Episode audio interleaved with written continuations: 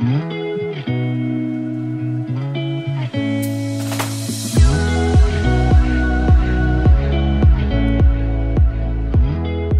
大家好，欢迎来到 Annie 爱情急诊室，我是 Annie，你的爱情诊疗师。在这里，我会解答大家在感情上遇到的疑难杂症，陪你在爱情里成为更好的自己。喜欢我的节目，欢迎到 Apple Podcast、Spotify 给我五星评价，也可以小额赞助我们，支持我持续带来更好的创作给大家。Hello，大家好，我是 Annie，欢迎回到我的频道。现在录音时间是二月二十四星期五。的上午十二点，应该说凌晨凌晨十二点四十二分，那大家在撑最后一天就可以放二二八连假啦。那也就是为什么我现在会在这边录音，因为就是我二二八要回台北家休息啦。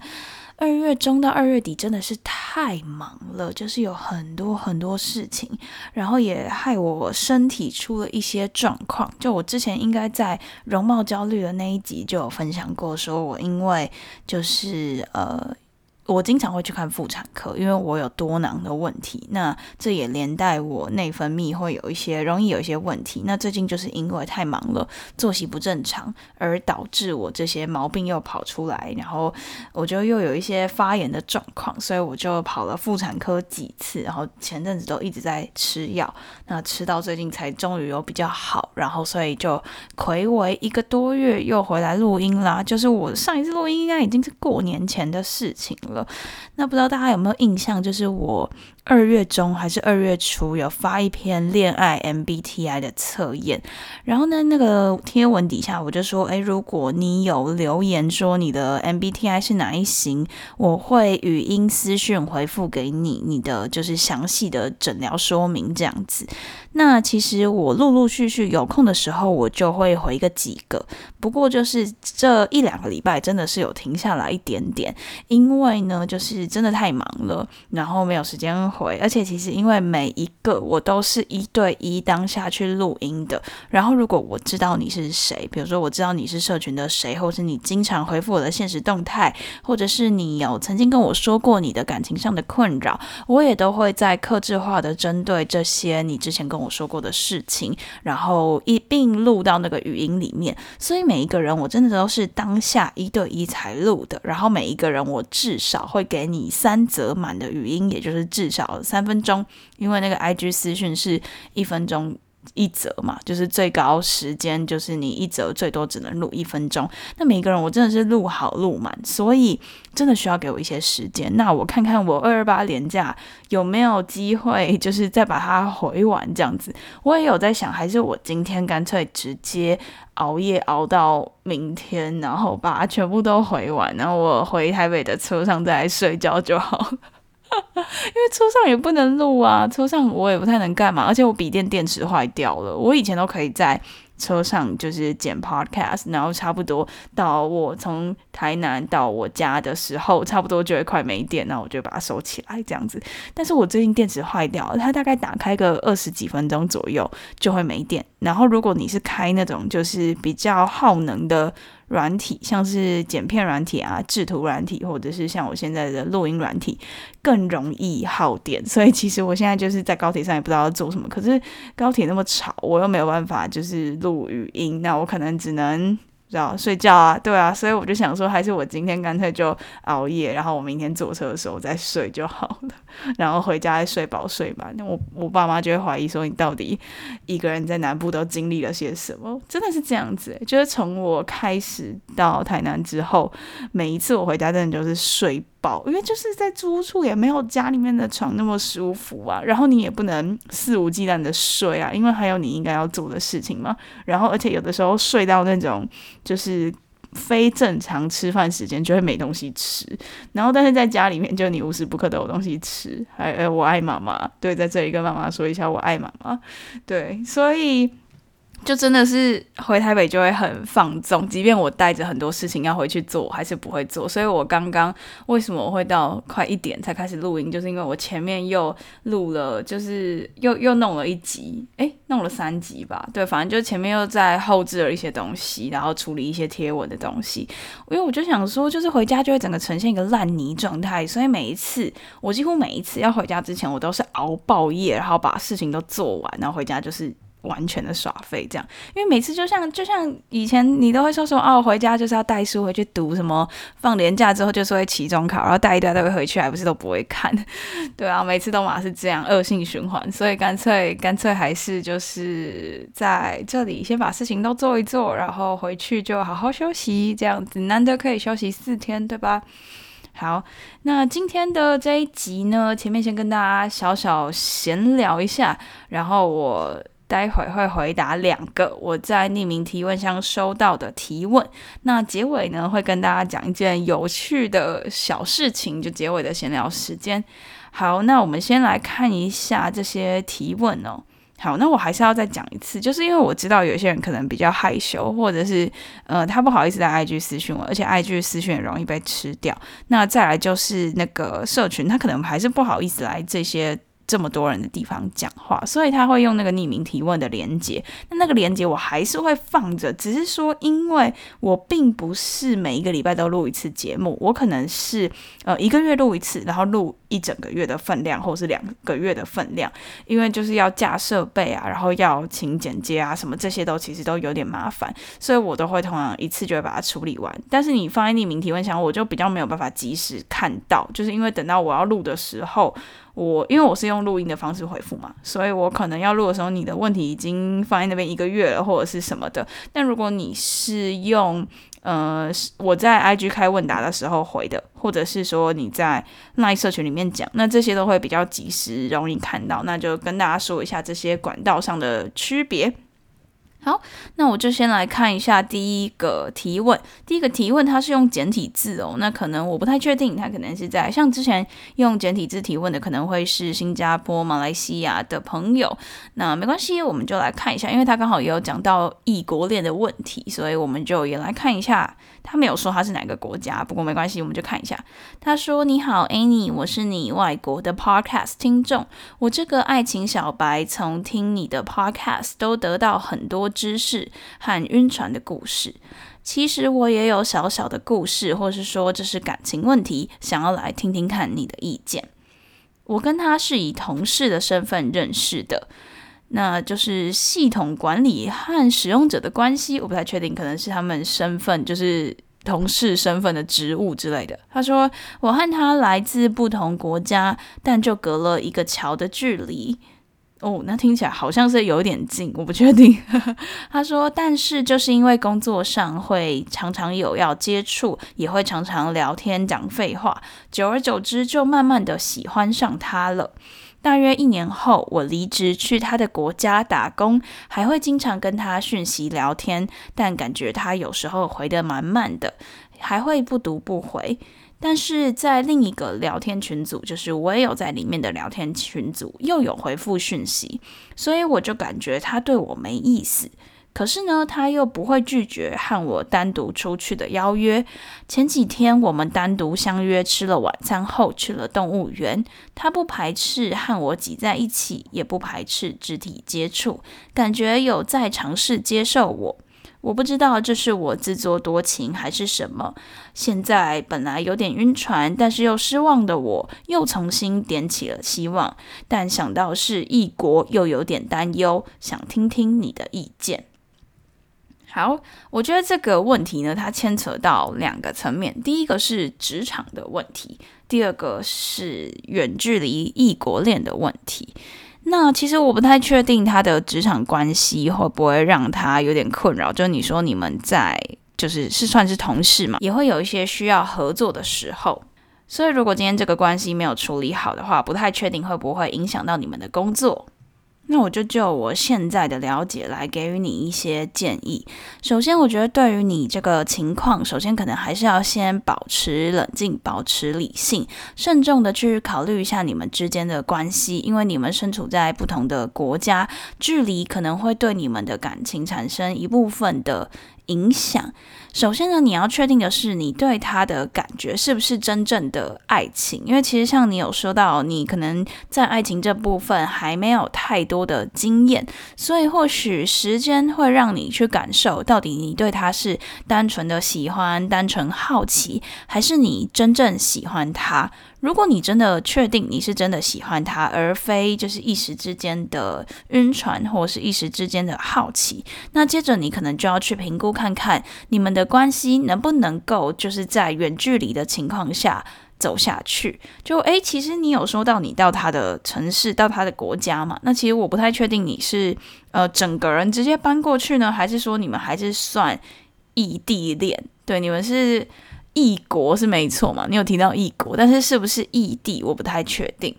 好，那接下来呢，你就要去了解一下对方对你的感觉。虽然说有的时候你说他回讯息会回得很慢，甚至有不读不回的情况，不过你们有一些单独的邀约，然后去动物园，有一些肢体接触等等的，那可能显示出他对你有一定的兴趣和好感，但不代表他会愿意，不代表他说哦，我就是会跟你走入一段关系什么的。你可能也要多留意他的一些言行举止。判断他是不是真的喜欢你这样子，那我觉得如果你要去看看说这方面他到底是不是真的喜欢你，你们可以去聊聊看一些比较深层一点的话题。可能如果有办法的话，可以比较顺其自然的去带到他对远距离或者是他对异国恋的看法，就是用一些情境的方式，你就比如说可以。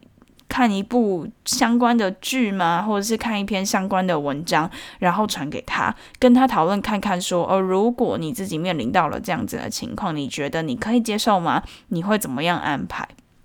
好，那如果你觉得他下一步，你觉得他的回答好像也是没有排斥，也觉得 OK，甚至是你们已经开始在有点像是暧昧或是要确定关系的时候，你可能可以去思考看看要怎么样去安排你们之间异地恋或是异国恋的相处方式。像之前我跟船长有录过一集，就是他女朋友在日本嘛，那他有去跟我分享说他怎么样跟日本女友，就是他们其实。从交往过后，因为疫情的关系，到现在都没有见面。那这个过程中，他们是怎么样去调试彼此的相处方式？因为他也有提到说，就是嗯，可能日本的交往文化跟台湾并不太一样，就不是无时不刻可能都要联系，甚至可能一两个礼拜再联系都是很正常的事。那你可能可以试着去。带领对方，就跟跟对方去慢慢的去熟悉彼此国家的恋爱方式，去了解彼此的恋爱习惯等等的。那也有可能说，像常见像台湾啦，如果是你一南一北的这种远距离，因为没有时差，所以通常他们是会去安排一个可能你们通话的时间，或者是呃你们一起共同写一本日记，或者是然后见面的时候再交换等等的。就是其实，在不不不同的国家或是不同的时区，可能会有一些不同的处理方式，因为文化的关系，又或者是时区的关系，你们可能会有不一样的相处方式。比如说，呃，确定好通讯的时间啊，或是共同安排好见面的时间等等的。但是除此之外呢，我觉得也要让彼此保有自己的空间和时间，因为其实我觉得，呃，异地恋很常会遇到的一个问题就是，比如说你们。本来都约好要某一个时间见面，又或是约好某一个时间通话，结果因为一些临时的事情打乱了你们的规划。然后，比如说你本来都满心的期待，呃，这个见面或者这个通话到来，可是真的那个不可抗力的因素影响了你们，那这样子。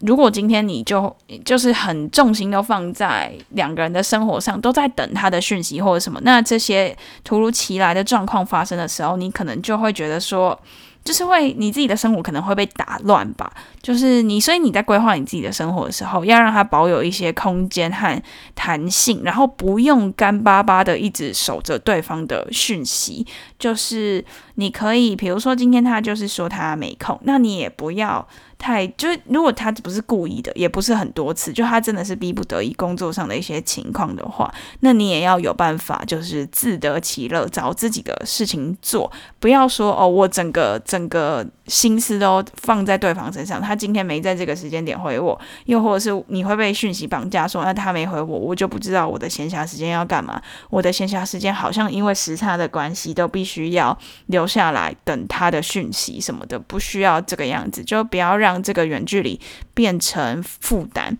那其实这个呃远距离呢，异地恋甚至是异国恋，都不是一件容易的事情，需要双方共同去努力。而且我觉得最重要的就是信任，你要相信对方，不就是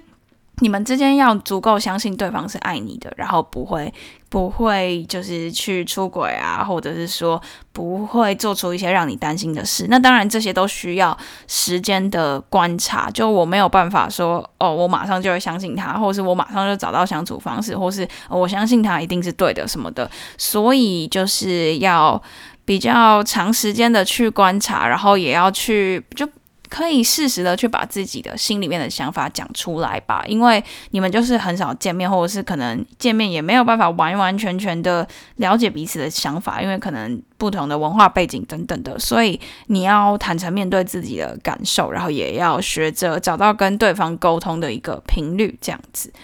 好，那我觉得还有一个部分是你有讲到说你对恋爱比较没有经验，所以我在想你考虑。异地恋或是异国恋，或者是哦职场上的恋爱，这些都是你需要去考量的元素。因为可能在处理爱情上，你会缺乏一些经验，但其实我觉得这个并不会阻碍你不能接受这个挑战。因为其实我说真的啊，我觉得如果你们有找到一个相处的共识。共愿意共同努力，然后也愿意信任对方，那其实没有没有说不可以，所以比较重要的还是回归到你自己的感受，你要去感受一下，你到底是不是真正的喜欢他，是不是愿意为了他接受这些挑战？那你有没有什么样的计划或是想法来面对这一段关系？然后最后可能还是要讲到职场上的问题嘛，就你们有说你们是同事，那如果你真的决定要跟他走入一段关系，又或者是你是想要告白什么的，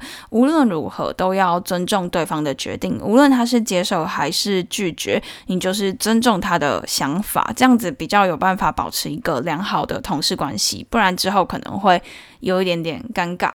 好，那我们现在就来看第二个问题。他说：“诶，你你好，Hello，我是最近从 Podcast 认识你的。那么我最近呢有一点点迷茫。”因为我跟男朋友在一起两年，一开始交往的时候，他脾气很不好，也不会哄我。但现在状况反过来，我比较多时候会耍脾气。虽然他脾气还是很大，但至少他不会常常发脾气了。不过呢，我最近有一点想分手。我总觉得我付出的很多，他都很自私，不会为我想。例如说，我只是某一天比较晚起来叫他。他就不高兴，说为什么我那么晚叫他？可是我平常也都很准时，我不能理解为什么总要因为一次的失误就生我。可以给我一些建议让我去改？我现在不太知道我应该要怎么办。好，我觉得其实呢，当你面对到这个问题的时候，有两个点你可以去思考一下。第一个是为什么你会开始去比较你们之间付出的？多寡就是你总会觉得你自己付出的比较多，我没有说是错或是对，但是你可以去思考看看，你为什么会有这样子的想法。还有第二个点是，为什么你会开始发现说，以前明明都是他闹脾气比较多，那为什么现在是你？你有没有发现这中间可能是出了什么问题，让你会有这样子的行为？因为其实我觉得这些可能都会是你们的关系开始生变的。一些症结点，所以你可以去思考看看。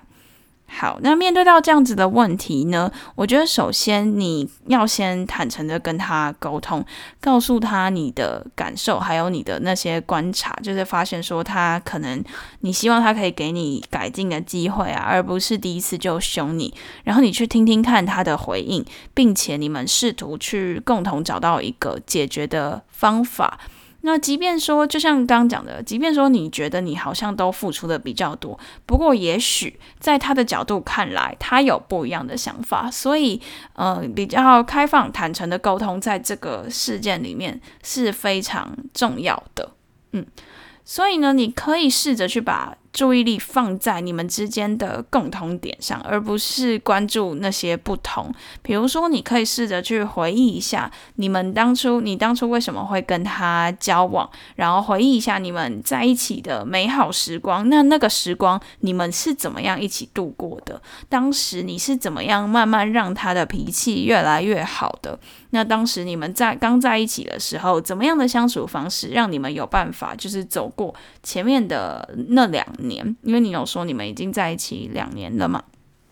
好，那我觉得，呃，基于你说到你其实心里面已经有想要分手的念头，那我觉得你可以去评估看看你内心真实的感受。就其实有一些人会说，哦，当你开始有分手的念头，可能这段关系真的就会开始产生一个蛮大的。变化，这个其实我也是赞同的，因为一旦你有这个念头跑出来的时候，你看很多事情的时候都会套着一个，嗯，好，反正大不了就分手，就是或者是说，哦，我们也快分手了的这种眼光去看这些事情，然后就会越来越难过。所以我觉得你可以去试着去思考看看，就是你到底是真的想要结束这段关系，还是其实你只是想要改变其中的一些事情？因为我觉得这是有一点点差别的。就是你如果觉得哦，只是这件事情之外，我们大部分的都很好，我希望可以再努力一下下。还是其实你已经就是怨念很深，累积了很多难过的事情，那累积了很多受不了的事情，以至于你已经带着这个分手的悲观啊、难过的滤镜在看你们之间的关系的话，那可能就。真的会比较容易走到结束，所以我觉得你就是要坦诚的去思考一下你自己内心的感受，到底是希望改善这个问题呢，还是希望结束这个人？嗯。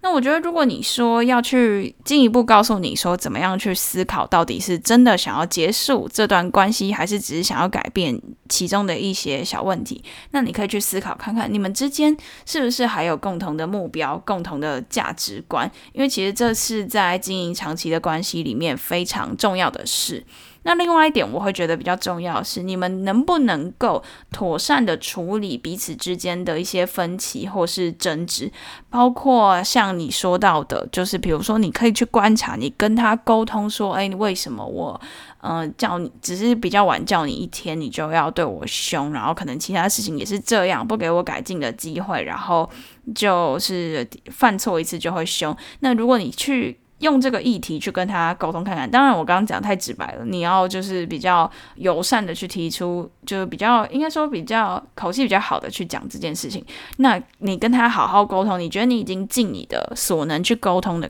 话，那你就去看看他有没有办法跟你良性的沟通，就是不是说哦不要不要讲这个啊，或者是怎样冷暴力什么的，你们是不是真的能够好好的去沟通？这个我觉得也很重要，就除了价值观、目标之外，能不能沟通，这是一个很重要的事情。因为能够沟通，才有办法去解决问题嘛。那如果没有办法解决问题，那真的可能你就要去思考看看适不适合。那好，那接下来你可能就要去思考说，你们在这段。就是两年多的恋情以来，你们能不能够互相支持对方，互相理解对方，然后互相尊重对方？因为其实这对于建立一段健康的关系来说是很重要的。因为你要能够理解对方的感受，理解对方的需要。因为其实，在爱里面，每个人对于爱的需求其实都不太一样。像之前我有跟方一起录一集，是在讲爱的五种语言嘛，那就可以看出来，每个人对于感受到爱。其实都是不太一样的。有些人可能是需要礼物，有些人是需要精心的时刻，有些人需要肢体接触，有些人需要言语。然后至于那种。谈恋爱的感受上呢，有一些人可能是希望是一个被认可的感觉，那有些人可能是一个希望被保护的感觉。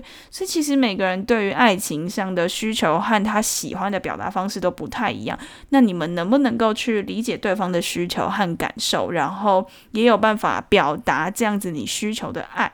那这样子其实是在一段长期的关系当中非常重要的。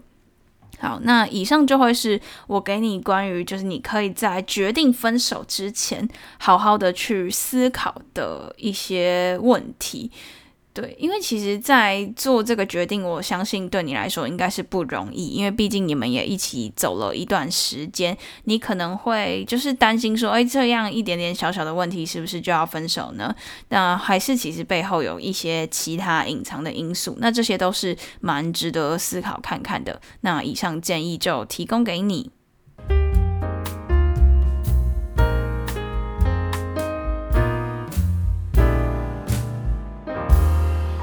那最后呢，我刚最开头的时候有讲到说，今天有一个闲聊的小故事想要跟大家讲嘛，就是其实呢，今天的诊疗回复有一个隐藏版的来宾，叫做 Chat GPT。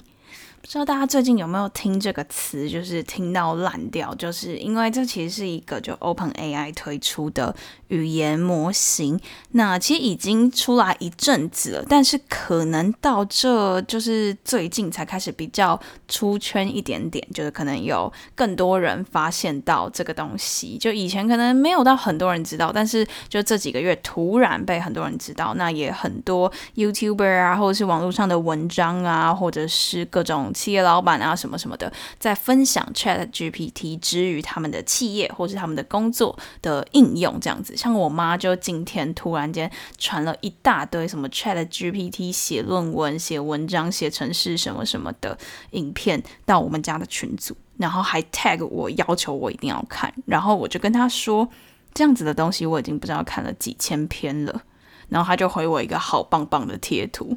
我真的是好好，那我今天呢，就因为我妈这样子一直一直一直传东西给我，我就想说，好，那今天在我录音之前呢，我决定要把这两个问题丢到 Chat GPT 里面去问他，然后结果他列出来的呢，其实基本上我刚刚都有讲到，但是我只能就是讲他的大。纲就我觉得他针对细节，他没有办法讲到很深入。就是比如说，像他只会他对这个啊感情的问题啊，当然对其他的可能不太一样。再比如说，像在第一个的问题里面，他可能会比较抓到的一些关键字，像是异地恋、远距离、异国恋这些的，他会针对这些去。讨论说哦，可能面对异地恋、面对异国恋要怎么办？处理同事关系要怎么办？但通常会是一个比较偏标语形式的东西，那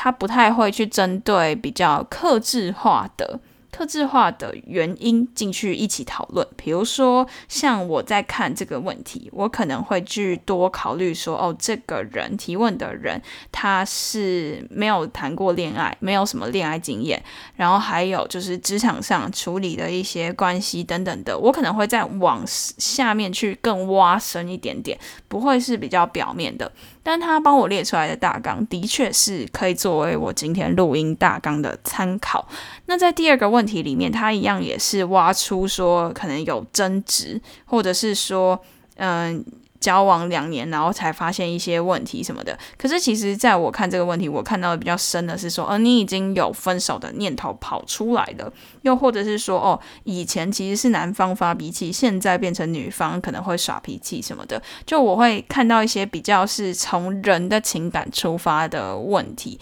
那我也谢谢今天的隐藏来宾 Chat GPT 帮我抓出一些大纲。但是看完他的回答，我想说，我应该还不会那么。快失业吗？吧，或许吧。好，对，但是但是那真的很厉害。就我现在。呃，在做事情的时候，我另外都会开一个分页，然后询问 Chat GPT 的硬件这样子。但是当然，我还是会经过我自己的改写啦，就是我还是只会把它当做是一个参考，因为就像我刚刚讲的，比较克制化一些的问题和一些比较细节层面的情感，它可能没有办法考量进去。因为哦，Chat GPT 它是可以连续问的，就是你可以针对这个问题再去挖深或者什么的。但是我发现，即便我把我刚刚讲的那些子项目，比如说哦，已经有想分手的念头了，或者是呃什么呃同事关系什么的，再去问他，再更深入的问他，可能能够回答的还是比较表层，他还是会回归到就他第一次给我的那些回复。